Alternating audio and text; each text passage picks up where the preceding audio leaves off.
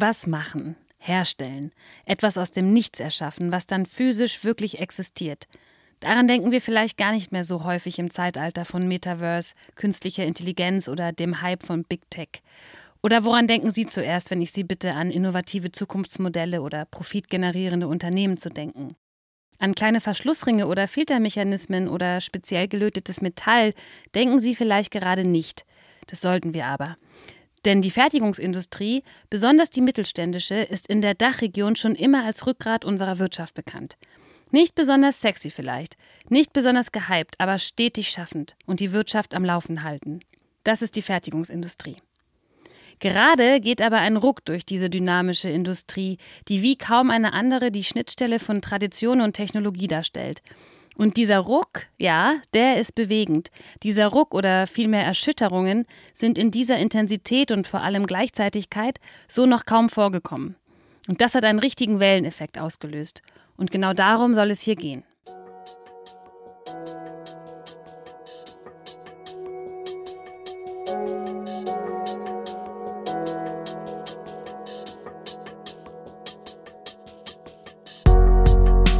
Also, herzlich willkommen, liebe ZuhörerInnen, zu dieser brandneuen Folge. Und mehr als das, dieser neuen Staffel unseres Workday-Podcasts für die Dachregion. Falls Sie die erste Staffel noch nicht gehört haben, tun Sie das unbedingt. Da ging es darum, wie Personal-, Finanz- und IT-LeiterInnen durch unsichere Zeiten navigieren können, was in ihren jeweiligen Bereichen gerade wichtig ist und welche Rolle Technologie dabei spielt. Ich verlinke Ihnen die erste Staffel hier in den Shownotes.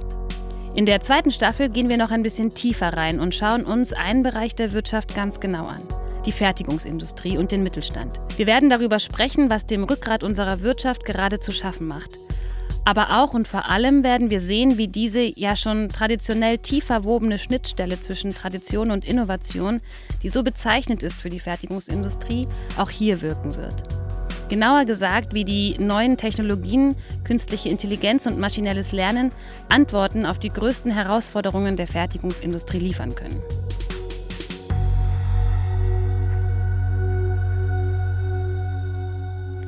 Aber wir sehen uns zuerst einmal an, was die Fertigung gerade so durchmacht. Meine Kollegin Daria Nierbur hat dafür mit Martin Hendricks gesprochen. Er ist Global Automotive C-Level Executive. Was das heißt? Also Martin kommt aus der Fertigungsindustrie und hat dort den Großteil seiner Karriere verbracht. Für große deutsche Unternehmen, Bosch, ZF und dann für zehn Jahre im Vorstand von amerikanischen Unternehmen agiert. Man holt ihn immer dann ins Boot, wenn sehr schwierige Veränderungen, wenn herausfordernde Transformationen anstehen oder bereits angelaufen sind. Die, die Situation ist sicherlich sehr, sehr herausfordernd. Das bekommt man ja auch immer mit im täglichen Leben, aber die hat ja nicht erst angefangen vor ein, zwei Jahren, sondern die besteht schon seit geraumer Zeit. Äh, ich nenne hier nur die Auseinandersetzung äh, mit China äh, und der amerikanischen Regierung schon 2018, dann 2020 Covid, dann der Chipmangel, jetzt der Ukraine-Krieg. Es gibt eine Vielzahl von Herausforderungen. Zum einen auf der geopolitischen Seite, wie ich es gerade erwähnt habe. Die Lieferketten sind gestört und auch sehr volatil. Wir haben einen unglaublichen Margen- und Kostendruck durch diese Volatilität auch und durch die gestiegene Inflation. Allein von, wenn man schaut auf den Energiesektor, beim produzierenden Unternehmen hat das meist einen sehr, sehr hohen Kostenanteil und das ist wirklich ein unglaublicher Druck, der da besteht. Und zudem kommt natürlich auch noch eine technologische Transformation, der wir durchgehen. Bei der Automobilindustrie ist es die Elektrifizierung, aber bei allen anderen Unternehmen ist es sicherlich die Digitalisierung, auch noch die Nachhaltigkeit.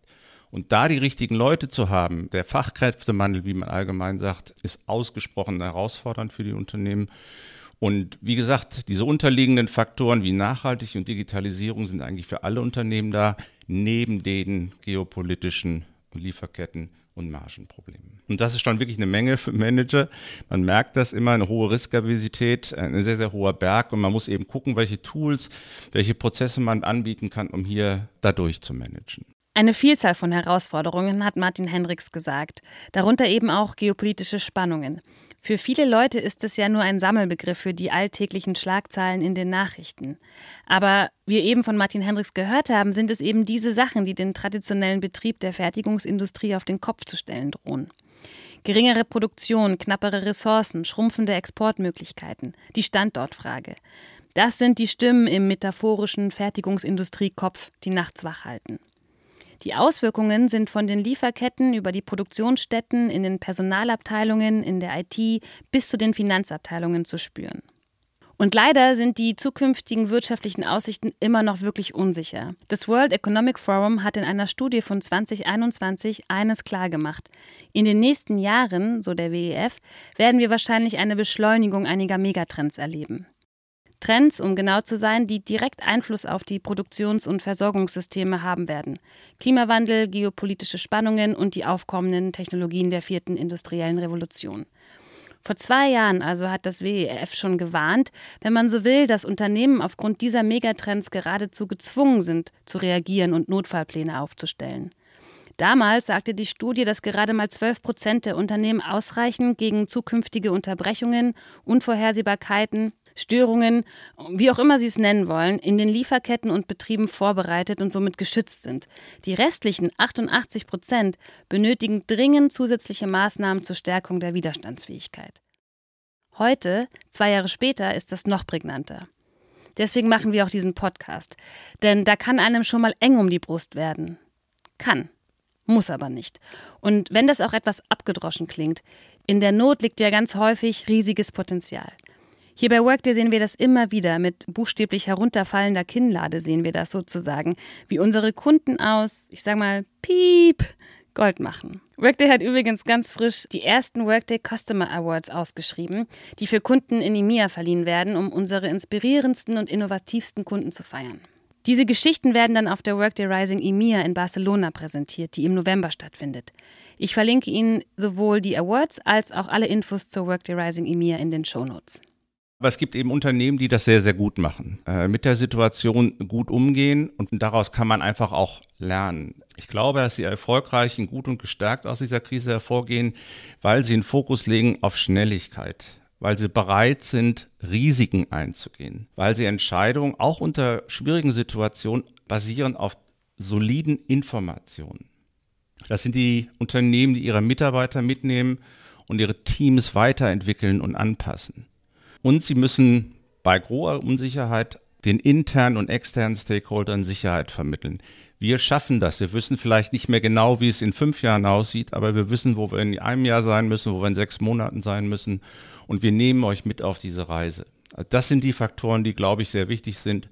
Schnelligkeit, Risiken eingehen, Entscheidungen treffen aufgrund von soliden Informationen, Team mitnehmen, Team mitentwickeln, weiterentwickeln und alle Stakeholder an Bord holen. Das war nochmal Martin Hendricks. Diese Faktoren sind also absolutes Muss. Vor allem angesichts von Unterbrechungen und Störungen der Lieferketten, einem weiteren Schreckensgespenst, das die Fertigungslandschaft heimsucht. Ich glaube, ich habe noch nie so oft Lieferkette gehört wie in den letzten ein, zwei Jahren. Und das meine ich nicht unbedingt im professionellen Kontext. Denn tatsächlich sind Lieferketten bisher immer etwas gewesen, was sich eher im Hintergrund abspielt. Dass das so in den Vordergrund gerückt ist, begann im Grunde mit einem, wie soll ich sagen, neuen Bewusstsein innerhalb der Gesellschaft. Ein neues Ethik- und Umweltbewusstsein, das sich von der Nische in die Masse ausgebreitet hat.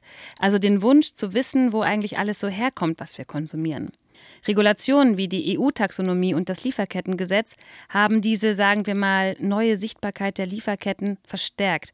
Und jetzt, in diesem Megasturm an geopolitischen Schockwellen, wird die Lieferkette quasi hypersichtbar. Also die meisten deutschen Unternehmen, die fertigen, haben relativ globale Lieferketten über die letzten 20 Jahre aufgebaut. Das sei es Richtung Asien, sei es Richtung Osteuropa, sind sehr komplexe, eingeschwungene Lieferketten. In dem Moment, wenn die gestört werden, ist es so, dass man natürlich in der Regel eine gewisse Reaktionszeit hat. Und wenn man aus dieser Reaktionszeit rausläuft, dann wird es einfach schwierig, den Prozess am Laufen zu halten. Dann stehen Bänder, dann sind Mitarbeiter vielleicht im Werk, die, die keine Arbeit haben. Und das ist ein Thema, wo man einfach die Fähigkeit haben muss, relativ schnell zu reagieren. Wir haben hier gerade Martin Voigt gehört. Er ist einer meiner Kollegen und Senior Manager Pre-Sales bei Workday.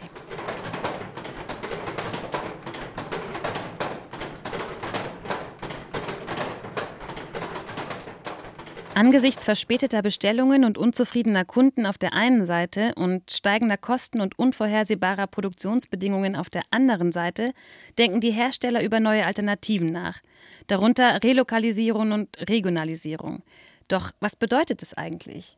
Also die Folgen sind natürlich, ähm, dass Dinge, die in der Vergangenheit aufgebaut wurden, jetzt ein Stück weit korrigiert werden müssen. Das heißt, es wurde investiert in bestimmte Standorte mit viel Geld Wenn da jetzt sozusagen Fertigungskapazitäten wieder zurückverlagert werden in die Region, die man im engeren Zugriff hat, dann sind das natürlich erstmal höhere Kosten, meistens auch höhere Lohnkosten. Ja. Und das wird sich am Ende des Tages auch in den Produkten widerspiegeln. Das heißt, das werden wir Endverbraucher irgendwann merken. Und dementsprechend ist es natürlich wichtig, genau diese Transformation zurück zu einem regionalen Ansatz möglichst effizient zu gestalten und möglichst stark zu automatisieren, um eben die, sage ich mal, Lohnunterschiede in den einzelnen Regionen auszugleichen. Was Martin Volkt hier sagt, ist super interessant. Und ja, es passiert richtig viel und wir müssen das Kind auch ganz ehrlich beim Namen nennen. Es wird kein Ponyhof in der Fertigungsindustrie. Oder vielleicht doch?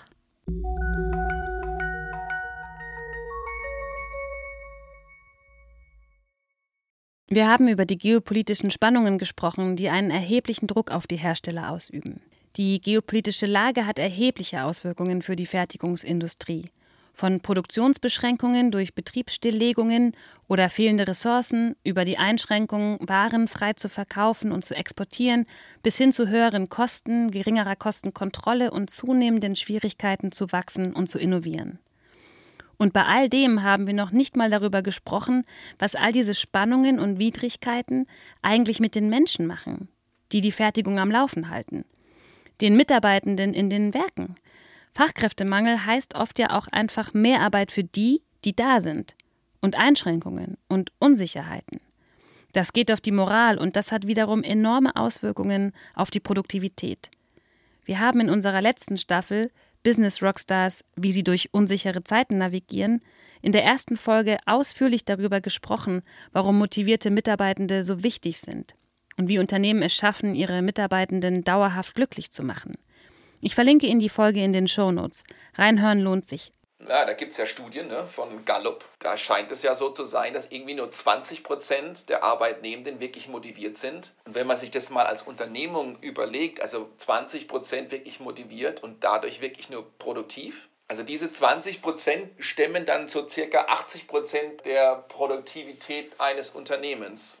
Wir haben auch schon angesprochen, wie sich die ständigen Unterbrechungen der Lieferkette, die uns in den letzten Jahren immer wieder geplagt haben, auf die Fertigung auswirken. Die verspätete Auftragserfüllung, die Produktionsstopps und die daraus resultierende steigende Unzufriedenheit der Kunden.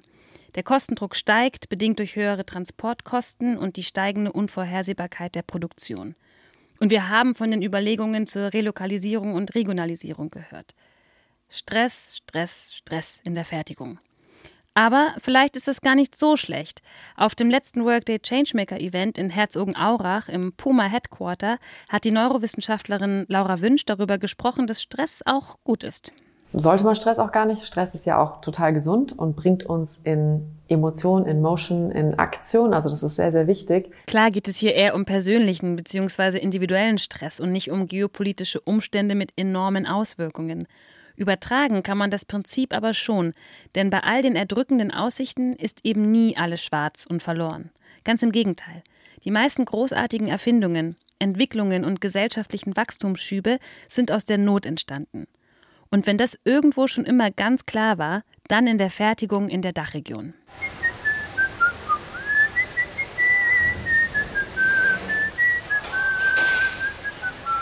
Hören Sie das? Ja, in den Werkshallen und Lagerstätten und Büros der deutschen Fertigungsindustrie ist ein Summen, Vibrieren zu hören. Und damit meine ich jetzt nicht das Summen von Maschinen oder Konvoiore-Systemen, sondern das Rauschen eines tiefgreifenden Wandels. Auch auf die Gefahr hin, dass ich kitschig klinge. Aber das ist das Geräusch der Zukunft, die von der künstlichen Intelligenz, also KI, angetrieben wird. Ein Hauch von Zukunft, der in den Werkshallen weht und eine Botschaft verkündet. Die Zeiten haben sich geändert. Es gab mal eine Zeit, da konnte man der Fertigung wirklich vorwerfen, sie sei in Bezug auf Innovationen so zögerlich. Doch die heutige Fertigungsindustrie in Deutschland und auch in der Dachregion erzählt eine ganz andere Geschichte. Sie schaut nicht länger in den Rückspiegel. Sie hat den Blick fest nach vorn gerichtet und erkennt dabei die immense Kraft, die der künstlichen Intelligenz innewohnt. Dennoch ist der Pfad zur vollständigen Integration der KI kein einfacher. Und während einige altgediente Unternehmen vielleicht noch zögern, hat die Mehrheit der Industrie erkannt, dass diese Technologie kein bloßer Modetrend ist, sondern eine Notwendigkeit. Dazu nochmal Martin Hendricks.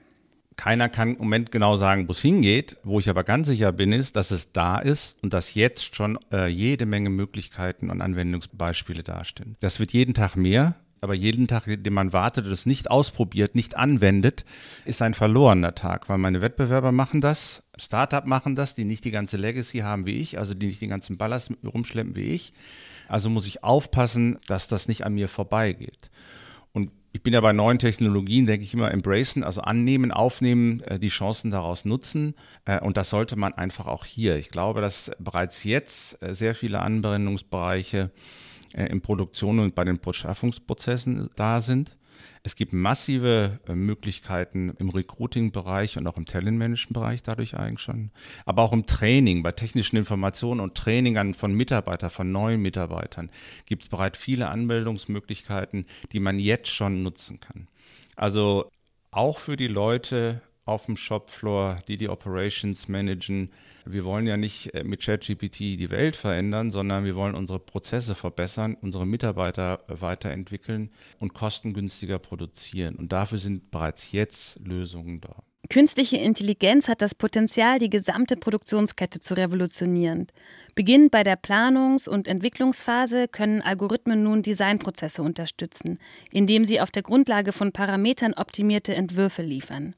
Dadurch kann eine enorme Effizienzsteigerung erzielt werden, die in kürzeren Entwicklungszeiten und geringeren Kosten resultiert. Auf der Produktionsseite ermöglicht die KI eine beispiellose Automatisierung. Mit KI gesteuerten Robotern können Arbeitsprozesse, die einst manuell und mühsam waren, automatisiert und optimiert werden. Durch maschinelles Lernen sind diese Roboter dann in der Lage, sich an wechselnde Bedingungen anzupassen und kontinuierlich zu lernen und zu verbessern. Dies führt zu einer bemerkenswerten Steigerung der Produktivität und Qualität. Eine der tiefgreifendsten Transformationen, die die KI in der Fertigungsindustrie herbeiführen kann, liegt allerdings jenseits von Produktivität und Effizienz.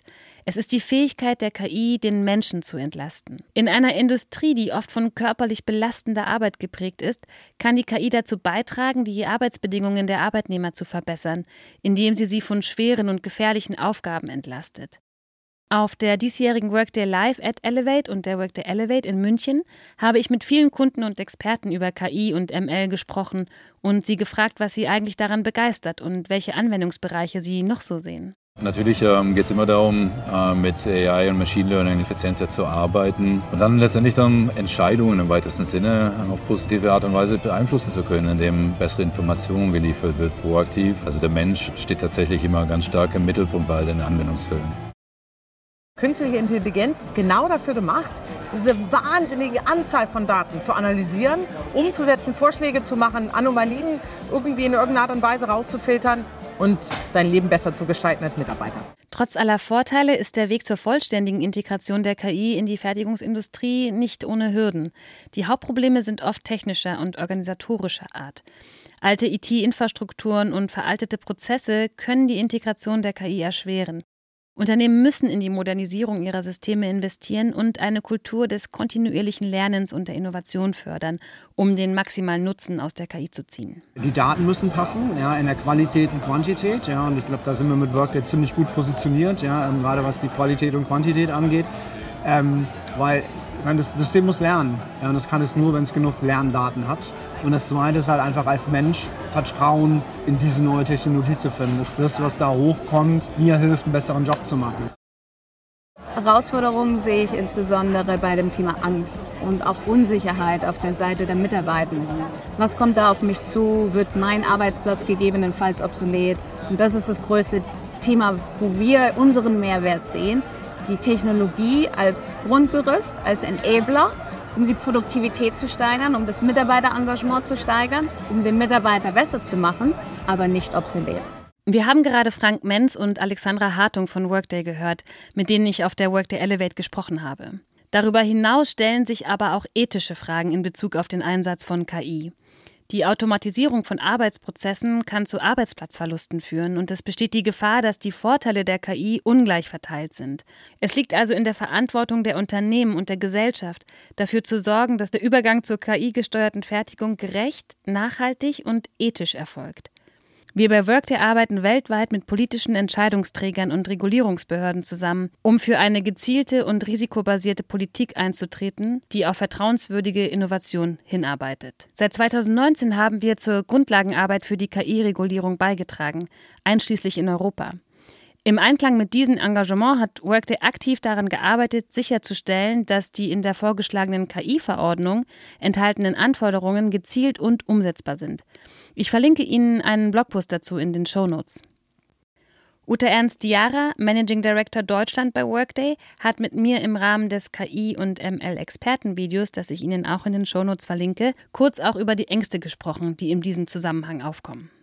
Bestimmte Hürden sind natürlich die, die ethischen, dass man sagt, irgendwann verselbstständigt sich die künstliche Intelligenz und wird ein Eigenleben haben, also so dieses Endszenario, dass äh, wir nur noch von Maschinen beherrscht werden. Die Adaption, dass ähm, viele Jobs wegfallen und ähm, ganz viele neue entstehen. Das heißt, eine, jeder von uns muss flexibel werden und sein und im langfristigen damit arbeiten können. Um die Fähigkeiten und das Know-how für den erfolgreichen Einsatz von KI zu entwickeln, müssen Unternehmen in die Weiterbildung ihrer Mitarbeitenden investieren. Wir haben darüber auch ausführlich in der ersten Folge der letzten Staffel gesprochen und wir werden in der nächsten Folge da auch noch mal ganz genau draufschauen auf die Intersektion von Fachkräftemangel in der Fertigung und dem Einsatz von KI und ML. KI ist kein Zaubertrick und kein Allheilmittel. Aber sie hat das Potenzial, sowohl die Effizienz als auch die Arbeitsbedingungen in der Fertigungsindustrie erheblich zu verbessern. Für die Fertigungsunternehmen in der Dachregion bietet sich daher eine klare Wahl. Entweder sie ergreifen die Initiative und integrieren die KI in ihre Prozesse, oder sie laufen Gefahr, ins Hintertreffen zu geraten. Die künstliche Intelligenz hat die Fertigungsindustrie bereits erreicht. Sie ist mehr als nur ein Summen in den dunklen Gängen der Werkshallen. Sie ist der Puls der Veränderung, der durch die Adern der Industrie fließt. Sie ist die Antwort auf die immer komplexer werdenden Anforderungen unserer Zeit und eine Möglichkeit, sowohl den Fortschritt der Industrie als auch das Wohlergehen ihrer Arbeitenden zu gewährleisten. Es ist an der Zeit, dieses Potenzial zu erkennen und den Weg in eine KI-gesteuerte Zukunft zu beschreiten. Und die Fertigungsindustrie ist agil, anpassungsfähig und bereit, sich den Herausforderungen zu stellen. Mit der richtigen Technologie und Strategie können wir diese Stürme überwinden und stärker als je hervorgehen.